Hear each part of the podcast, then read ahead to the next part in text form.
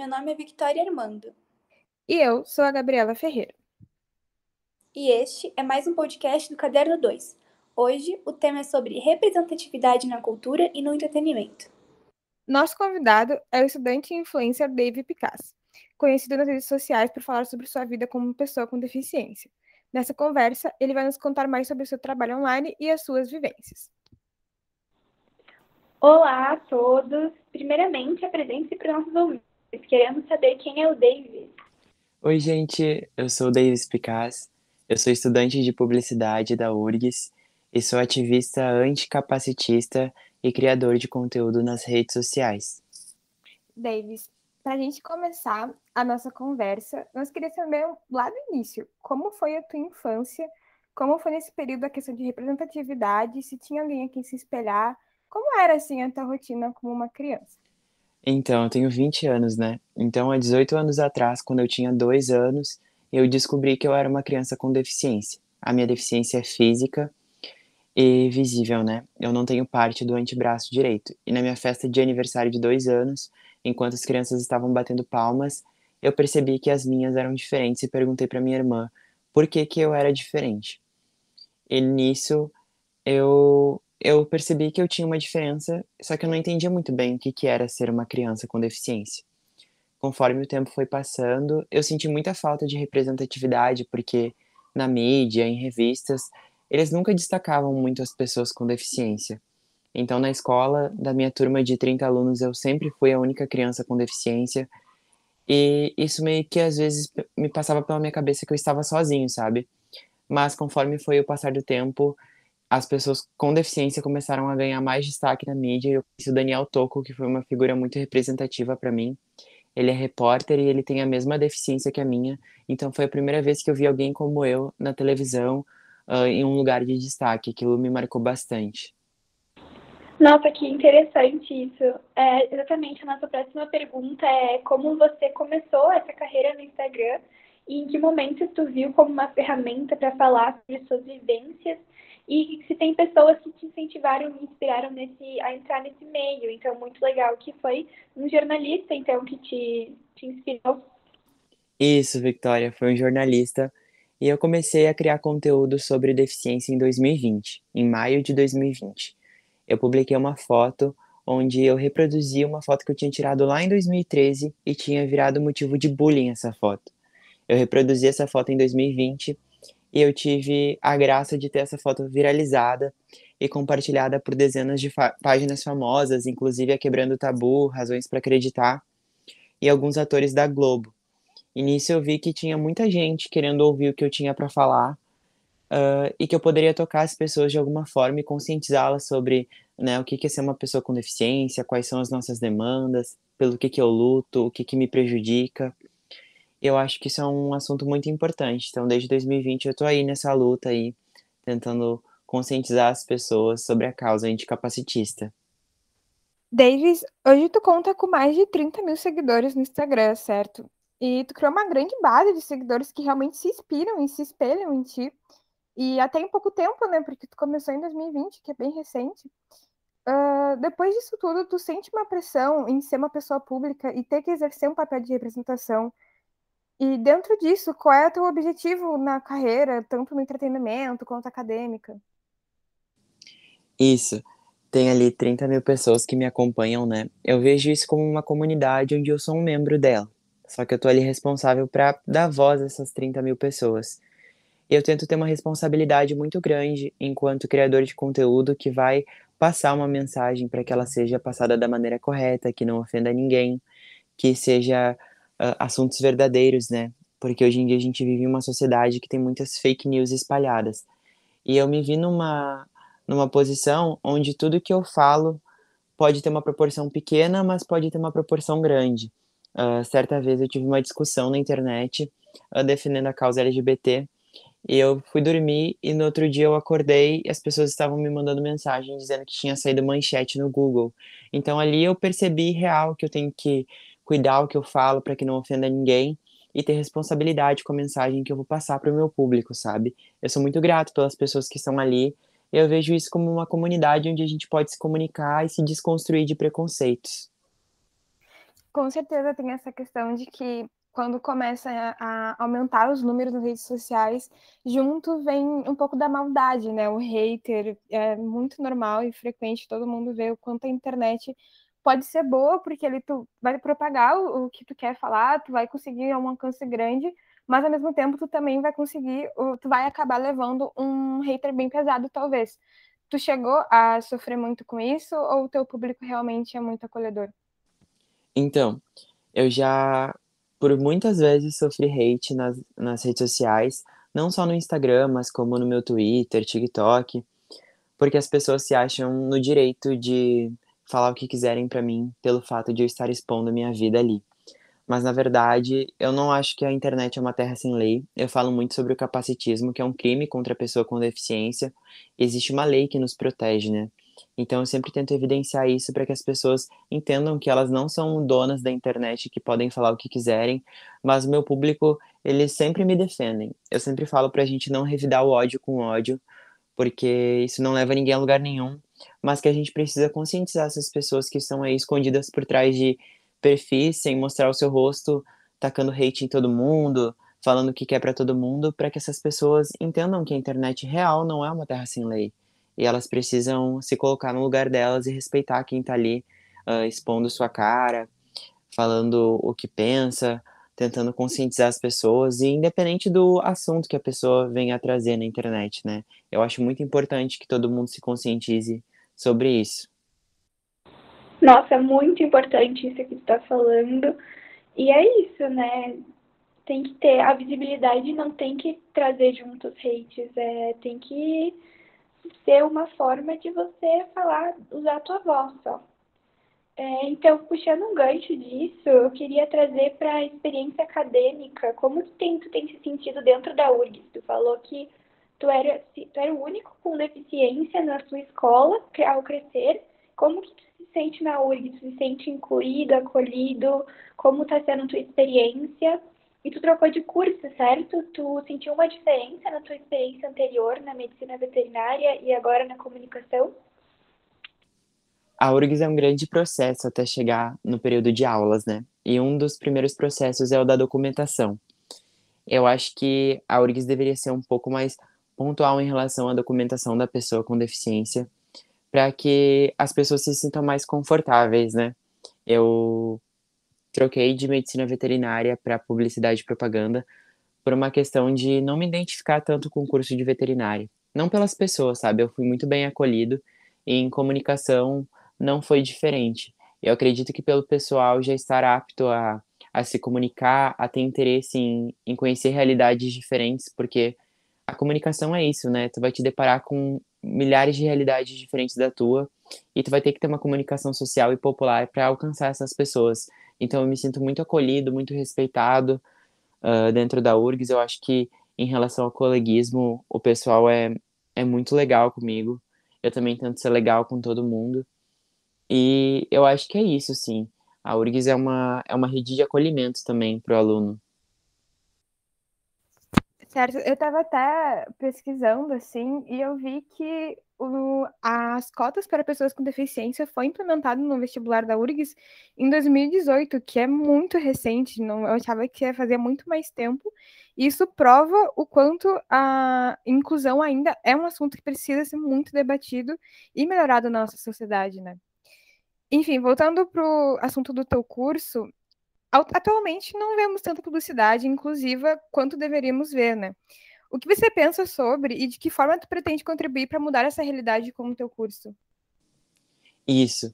É, as cotas que tu, que tu apontou aí, realmente, elas vieram de 2018 para cá, uh, na Federal do Sul, em outras federais já existiam, e muita gente pensa que a vida da pessoa com deficiência é mais fácil por conta dessas cotas e que a gente vai ingressar na faculdade de uma maneira melhor, porém, é um, um número baixíssimo, né? Nós somos 24% da população mundial e apenas 1% de nós ocupa vagas de trabalho e vagas em universidades. E qual era a outra pergunta mesmo? Era sobre a publicidade inclusiva, né? Sobre a publicidade inclusiva. Eu tento trazer ao máximo nos meus trabalhos, porque eu estudo com muita gente. Então, se eu conseguir conscientizar um pouquinho de cada pessoa, eu vou estar muito feliz.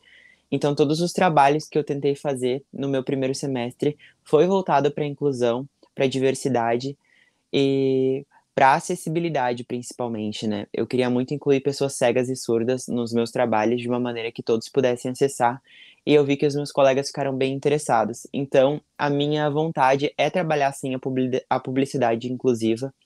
Uh, nas minhas redes sociais, quando eu faço publicidade para alguma marca, eu coloco a descrição de imagem no texto alternativo, coloco legendas. Eu sei que ainda não é o suficiente, que eu poderia uh, começar a estudar Libras também, para ou arrumar um intérprete para ficar presente nos meus vídeos, mas eu acho que a inclusão ela vai se moldando e cada vez mais a gente vai evoluindo e progredindo, tanto nas redes sociais quanto em qualquer outro meio de comunicação. Com certeza. E tu, como foi para ti ao crescer ver essa publicidade não ser inclusiva? Tu, tu, pensava sobre isso, tipo, na adolescência? Como foi pra ti?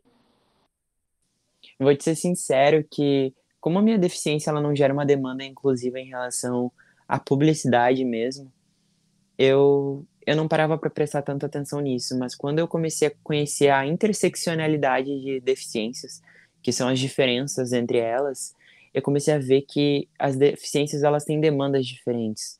Independente se somos um grupo de pessoas com deficiência, somos seres humanos individuais. E no nosso individualismo, cada um de nós tem a sua própria demanda. E eu comecei a me preocupar mais com isso, a entregar um conteúdo mais inclusivo, legendado. E na publicidade, uh, eu vejo que as marcas elas já estão se preocupando em usar o texto alternativo, por conta que quando a gente conscientiza uma celebridade, uma vai influenciando a outra e isso vai se espalhando. Hoje em dia, a maioria dos criadores de conteúdos usam uh, aplicativos de edição para legendar seu conteúdo e eu acho isso incrível, eu acho isso muito necessário.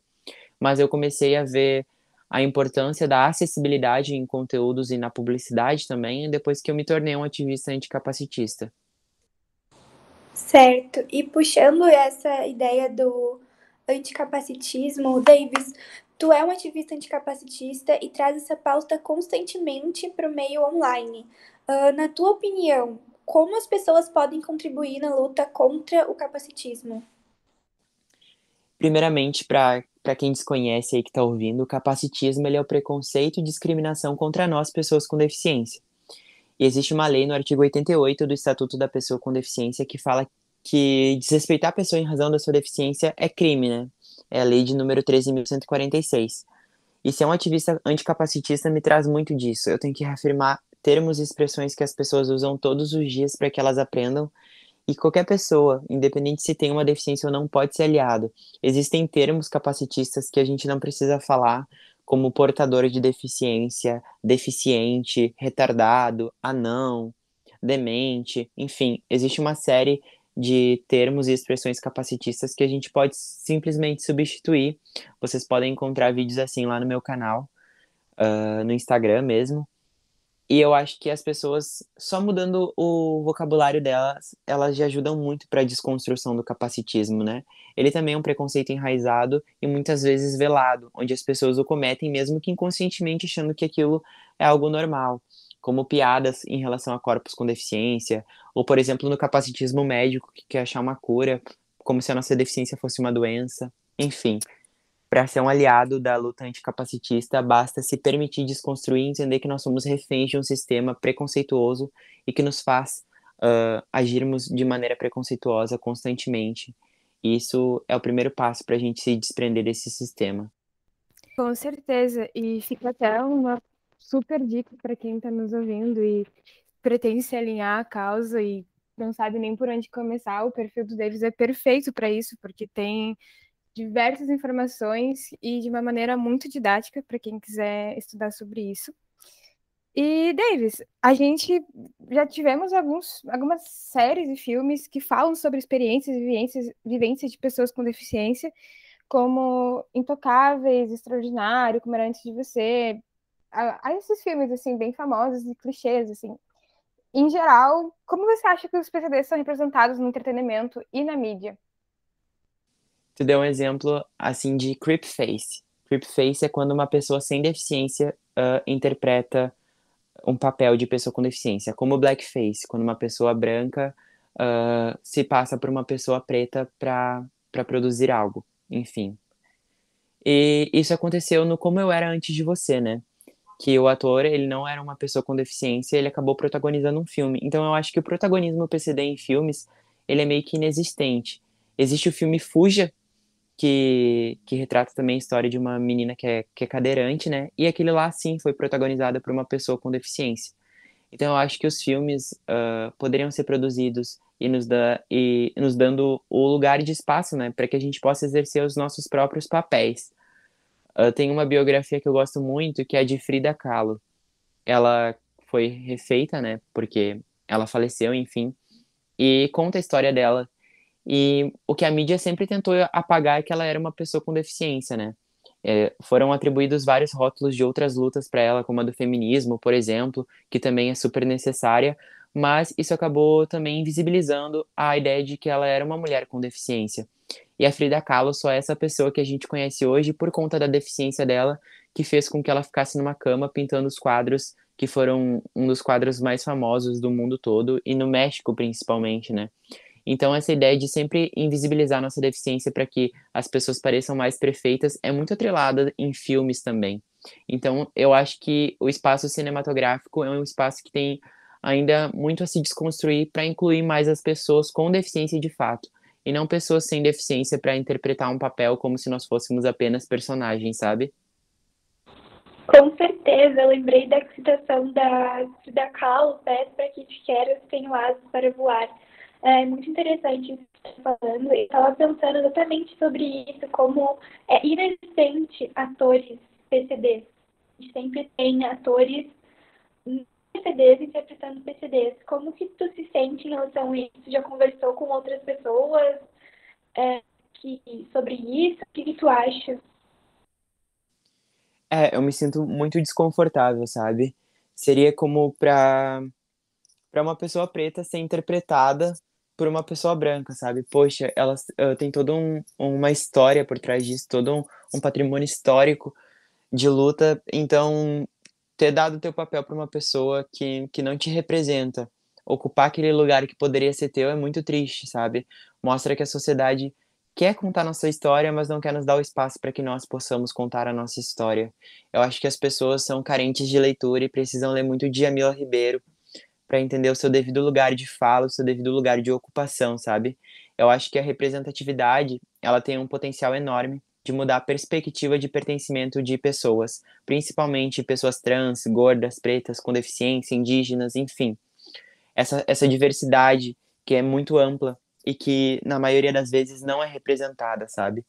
Eu acho que a mídia e, e quem tem mais visibilidade poderia dar o devido espaço que pertence de fato a essas pessoas. Certo. É, Para finalizar, se você imaginasse um filme com atores PCDs, como seria? Ah, eu achei incrível essa pergunta, porque eu não queria nenhuma história de superação, sabe? A deficiência ela não é algo a ser superado.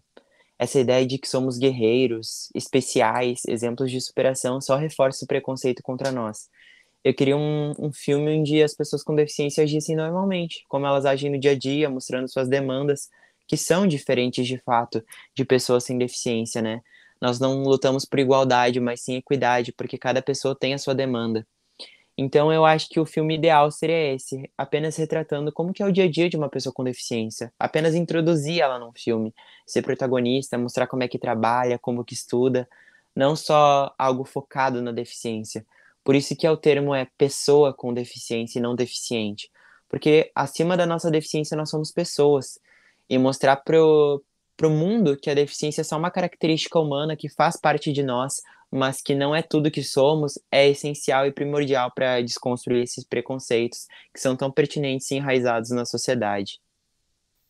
Nossa, que incrível, porque esse pensamento veio na minha cabeça quando eu comecei a pensar nos filmes sobre pessoas com deficiência.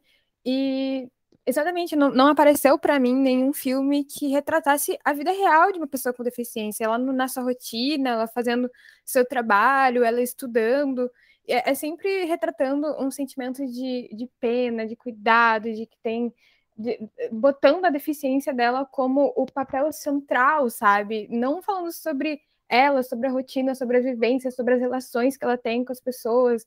É sempre em torno da deficiência dela. Um, uma espécie de coitadinha, sabe? Não, não, não foca no, na vida dela. Eu acho isso muito interessante.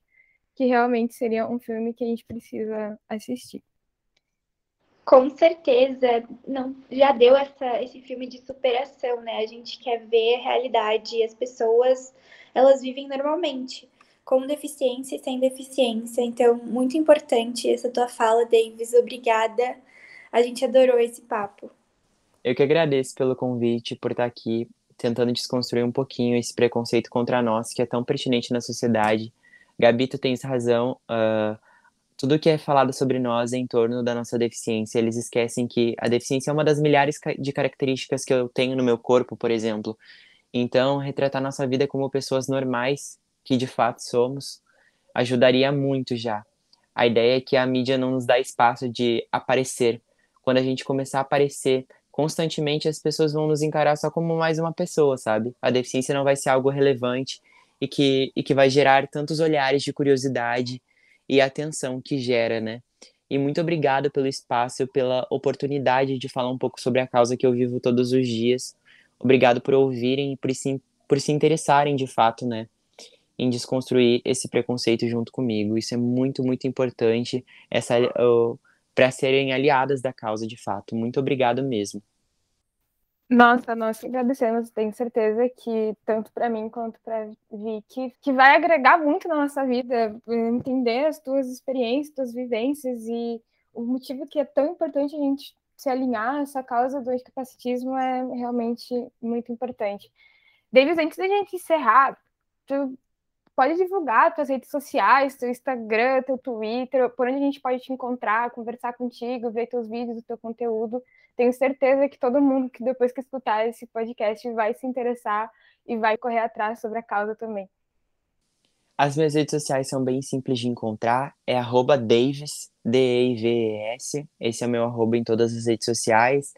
E se tu quiser conhecer um pouquinho mais de mim, só dá um Google lá no meu nome, Davis Picasso, e lá tu encontra várias matérias, tem um total de umas 30 matérias, sei lá quantas já tem, onde eu participei contando um pouco de mim, da minha vida, dei minha opinião em vários aspectos, moda, uh, inclusão, cinema. Então é só tu procurar lá que tem bastante conteúdo para vocês me conhecerem e também nas minhas redes sociais, né, que eu tô ali diariamente. Então é muito importante para mim ter vocês me acompanhando, né? Muito obrigado pelo espaço e vou ficar muito grato de se pelo menos uma, duas, três pessoas vierem e disserem que, que vieram pelo podcast. Fiquei muito feliz. Eu gostaria de dizer, só para finalizar, que é escutando o outro que a gente vai evoluir como sociedade. Então, muito obrigada por escutarem até aqui. Até mais, galera. Até mais, gente. Obrigada. Tchau, tchau, gente. Muito obrigado. Tchau, tchau. E este foi o episódio de hoje do Caderno 2. Nos siga nas redes sociais. Estamos ativos no Facebook, Instagram e Twitter, no arroba caderno 2. Leia nossos textos disponíveis no Medium. O roteiro desse podcast foi escrito por Vitória Amando e Gabi Ferreira e foi editado por Irving. Trilha sonora original por Arthur Last e Adriano Quadros. Muito obrigada pela sua audiência e até semana que vem.